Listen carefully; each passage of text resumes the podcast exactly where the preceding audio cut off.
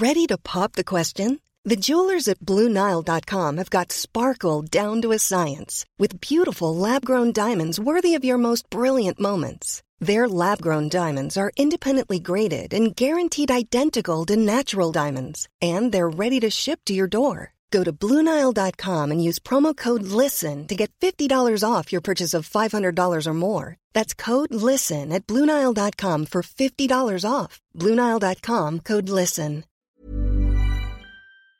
En la línea telefónica al alcalde de Coyoacán, Manuel Negrete. ¿Cómo está, alcalde? Qué gusto saludarlo. Buenas noches. Bien, Andrés, Sandra, buenas noches. Aquí escuchando. Por supuesto que ayer fue el, el informe de gobierno.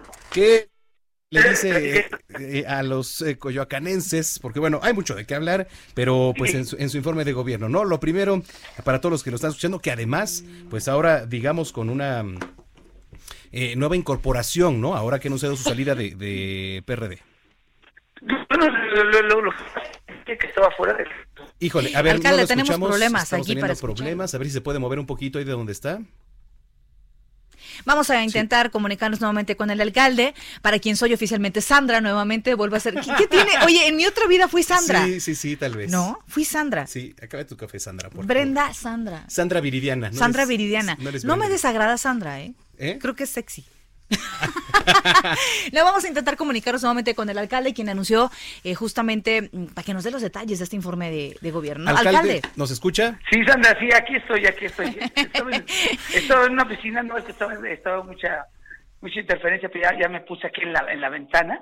Y sí, o sea, ayer y nada más me deslindé de los grupos que estaban en Coyoacán y por supuesto de la gente que pues que estaba en el gobierno anterior porque son los que me invitaron y, y realmente pues no puedo no puedo hoy estar con grupos que que realmente pues quieren otras cosas. Yo soy el responsable hoy soy el, con todos mis funcionarios, el responsable de, de, lo que pasa en la alcaldía de Coyoacán y simplemente me deslindé de ese grupo porque hoy tengo que trabajar de la mano de- del gobierno de la Ciudad de México, por supuesto, y del proyecto de, de nación, porque finalmente somos somos eh, gente que tiene que trabajar sobre un proyecto y hoy tenemos que caminar de la mano, no podemos hacer grupos porque finalmente el trabajo en equipo y yo que estoy tan acostumbrado a ese tipo de trabajo, pues tengo que hacer las cosas siempre en una asociación porque no podemos hacer. Hoy necesitamos de la ciudadanía, hoy necesitamos de todos los coyoacanenses para poder eh, hacer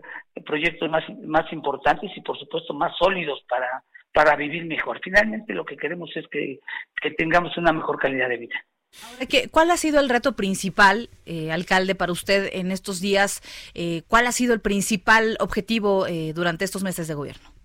Mira, pues, la verdad que fue muy complicado porque nos dejaron una herencia de, de, de una, una deuda de muchos años con la Policía ah, Bancaria Industrial de 70 millones.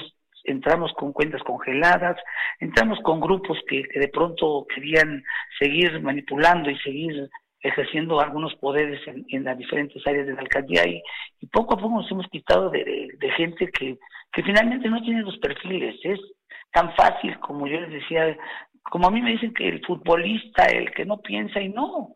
Fin- Finalmente tenemos que tener los perfiles y tenemos que ser especialistas en cada área. Es como el fútbol, es tan sencillo como el fútbol, de, de que de- el mejor abogado lo, lo tenemos que poner en el jurídico, el mejor arquitecto, ingeniero lo tenemos que poner en obras, el que tenga una, una mejor situación, el mejor contador o el mejor administrador lo tenemos que eh, que maneje las finanzas porque finalmente son los que saben, los que han trabajado en, en el- en alguna experiencia en el gobierno de la Ciudad de México o en la anterior administración y gente que tenga la capacidad y gente que quiera que quiera a su a su, su comunidad, o sea, nada más sencillamente eso, gente que, que no quería entrar, que no no, no sabía qué, qué estaba haciendo en una en un área, pues simplemente le dimos las gracias. Pero eso eso eso causó una molestia para mucha gente y bueno, pues ni modo, finalmente se tuvieron que ir y hoy seguimos limpiando eh, la alcaldía de Coyoacán. Estamos platicando con Manuel Negrete, alcalde de Coyoacán. Alcalde, eh, sin duda, pues eh, Coyoacán es una de las zonas turísticas más importantes de la Ciudad de México. Está ahora el tema de los franeleros, de la instalación de los parquímetros. ¿Cómo vamos con todo esto?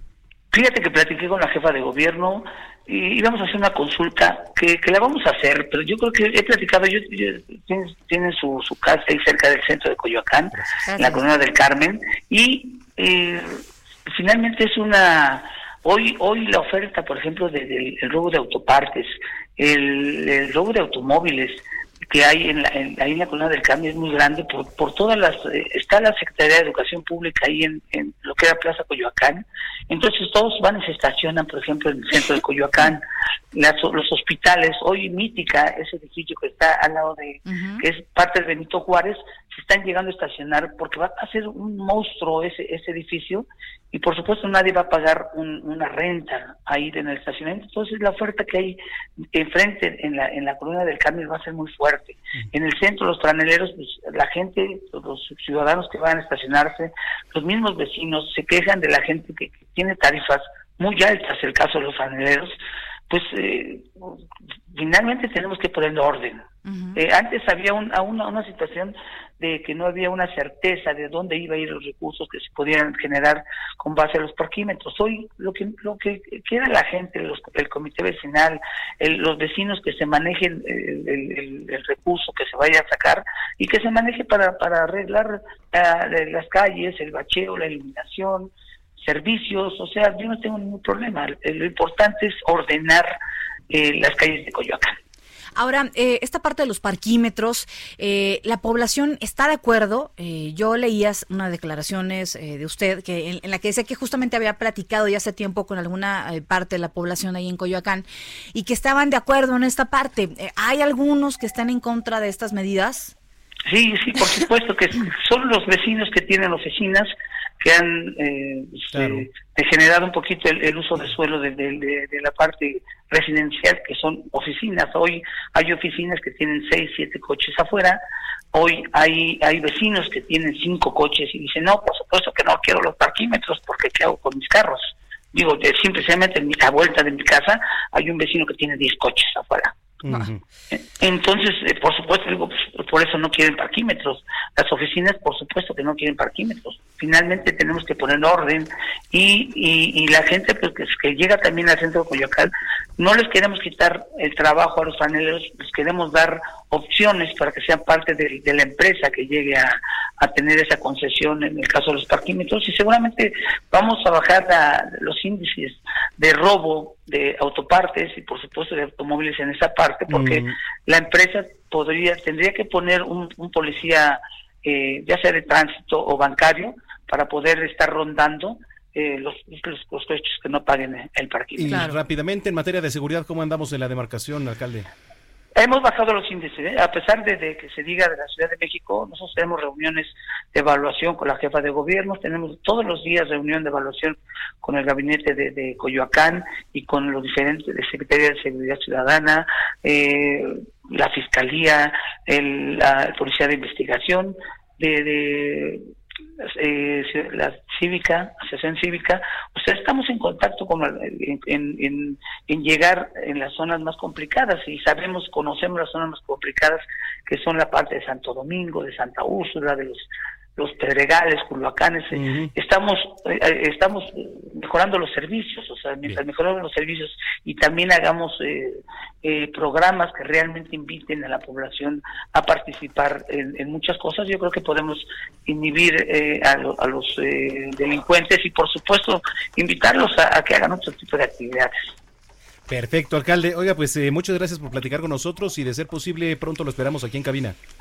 Claro que sí, con mucho gusto, ¿eh? y gracias por, por la invitación y por supuesto que vamos a estar próximamente. Un abrazo, alcalde, gracias. gracias. Igualmente, gracias.